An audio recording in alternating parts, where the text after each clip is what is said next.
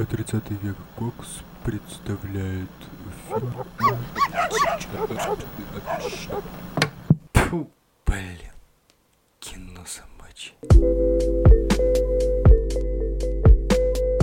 Доброго времени суток! В твоем аудиоприборе свежий выпуск подкаста студии Орлов под названием «Кино собачье». По традиции очередная неделя подошла к концу, а это значит, что мы с тобой должны подвести итоги этой семидневки. Сразу хочу заметить, что была она весьма богата на различного рода заявления людей из кинематографа или э, людей про кинематограф. Итак, сейчас все по порядку. Дональд Трамп раскритиковал победу паразитов на Оскаре.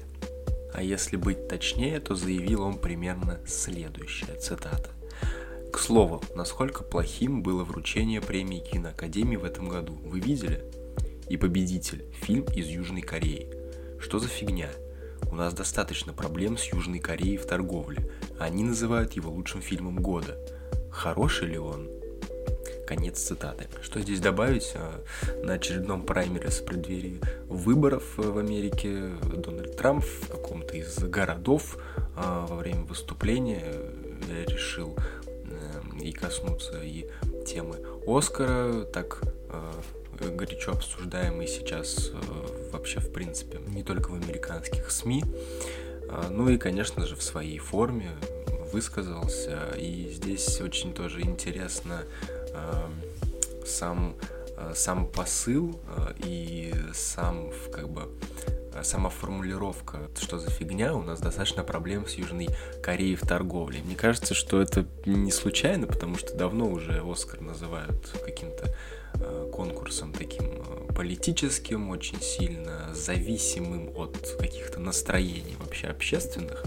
Э, и поэтому Трамп, он даже не упрекнул э, премию 2020 года, а наоборот сделал ей такой реверанс, что ах вы какие, то есть вы, значит, независимые такие, да?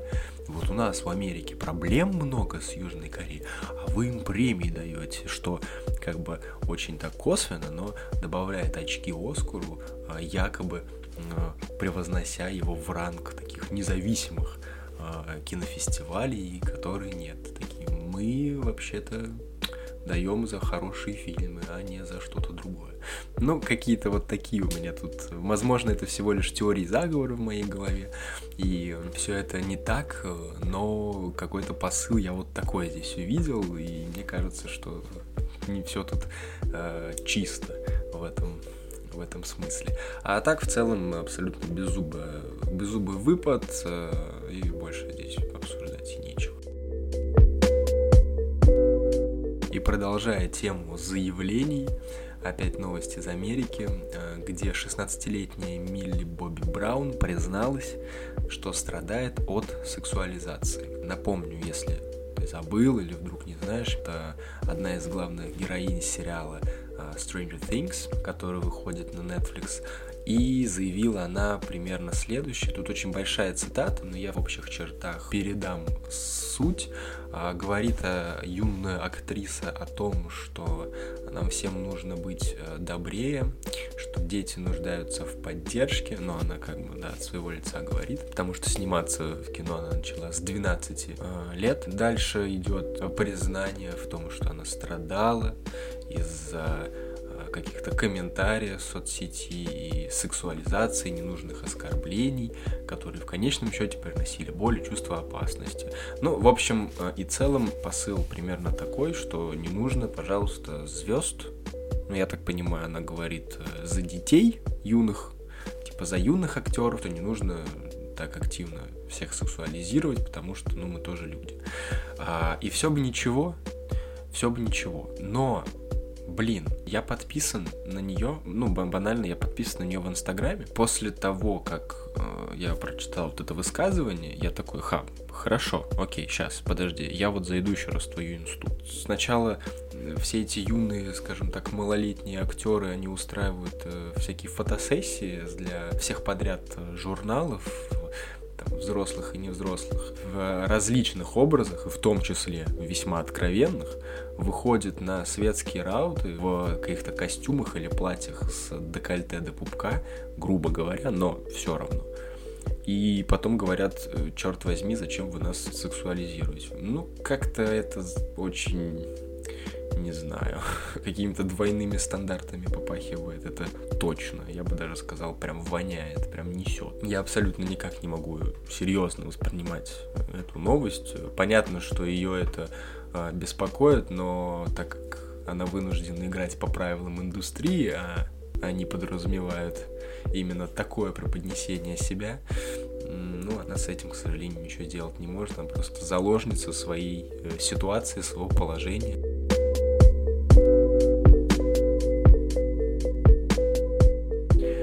Сцена невидимого абьюза в отрывке из хоррора «Человек-невидимка».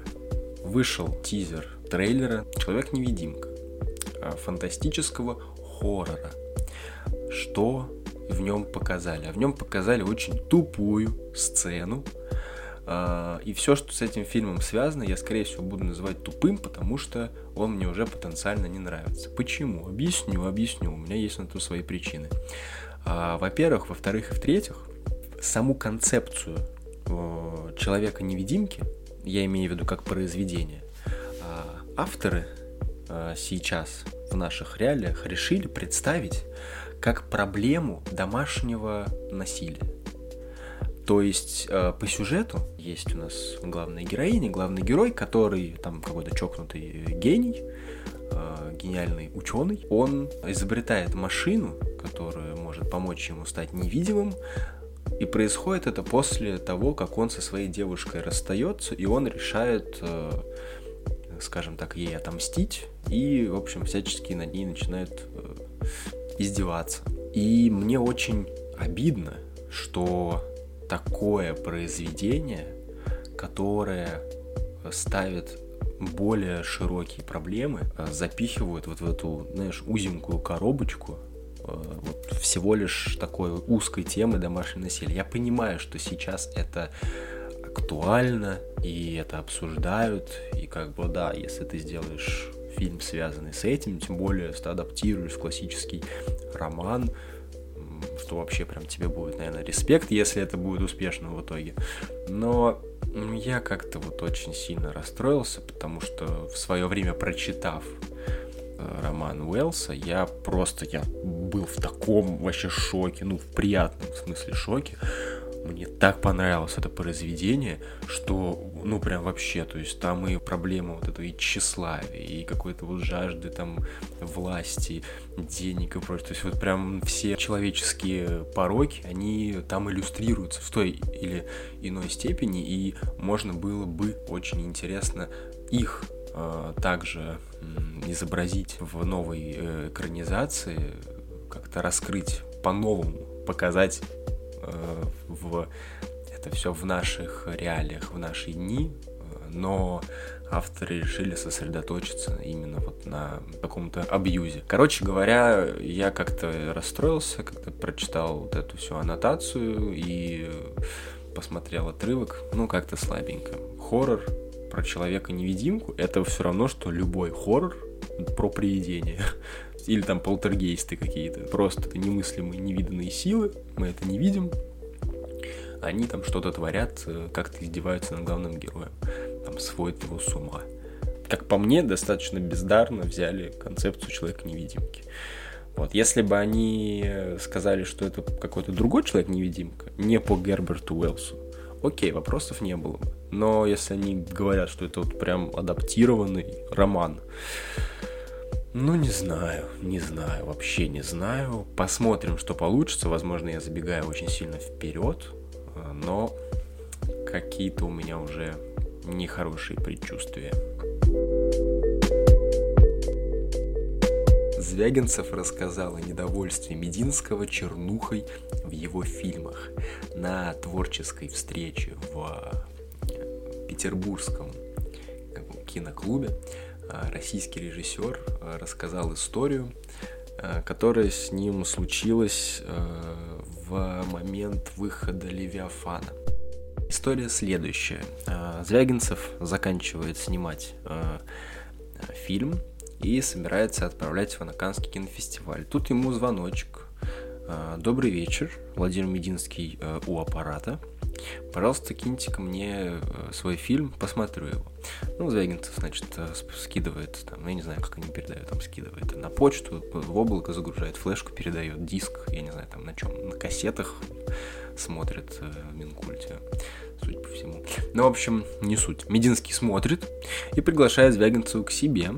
Звягинцев приходит такой, и Мединский говорит ему, а чё это ты в своих фильмах Россию показываешь какой-то черный очень? Прям чернухи у тебя полно, вот прям ужас. Почему нельзя вот как-то, ну, там, углы сглаживать, как-то помягче, где-то посередине что-то? Ну, вот как-то, знаешь, ты какой-то, получается, не патриот, что ли, это, или как это получается? Непонятно, как это получается.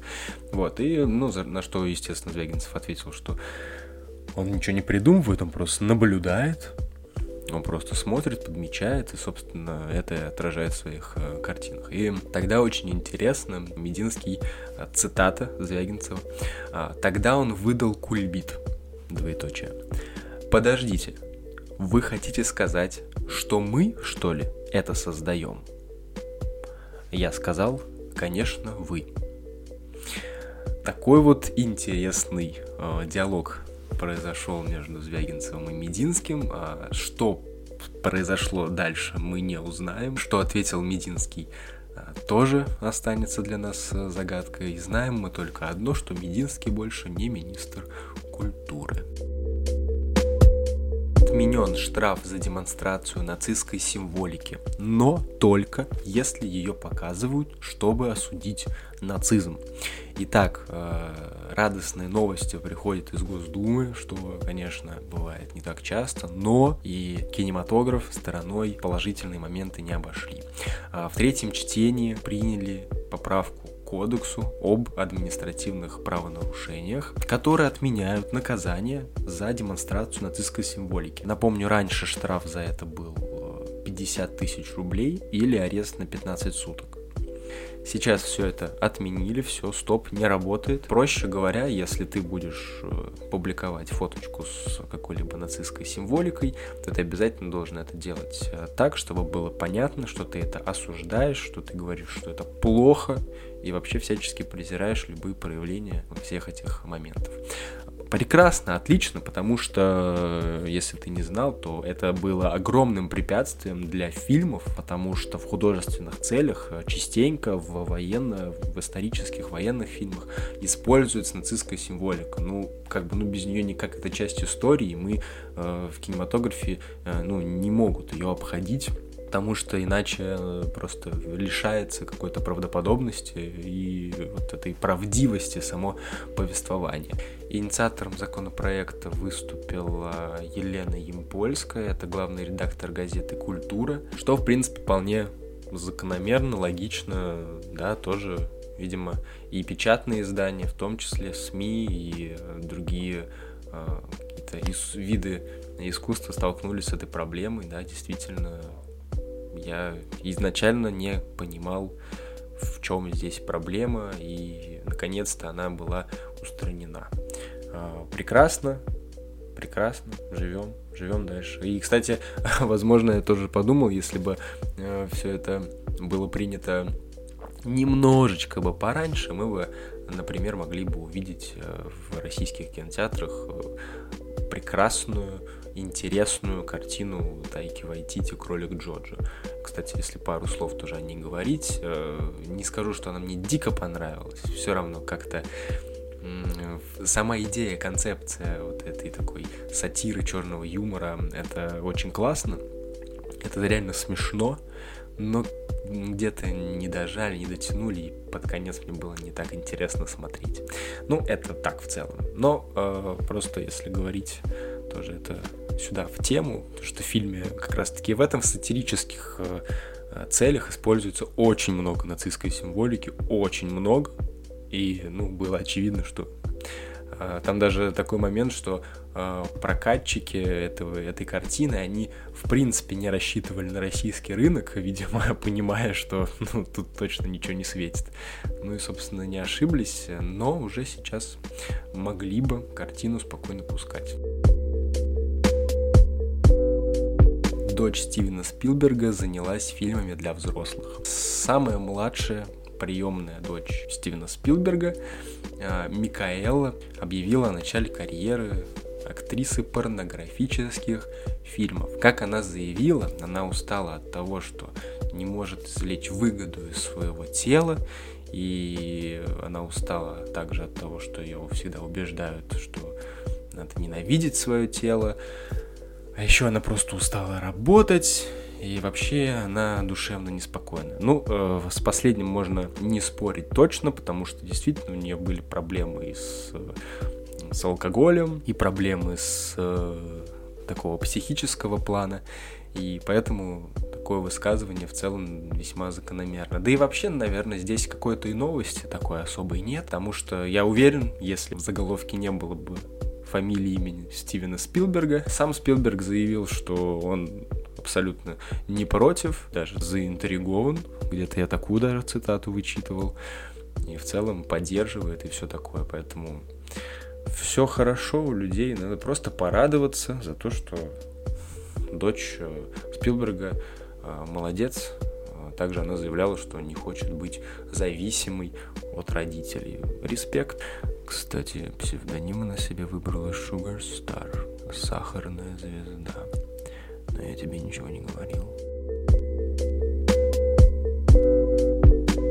Давненько у нас таких недель не было. Прям какая-то это была слишком насыщенная. Прям вау. Столько всего произошло. Классно поговорили.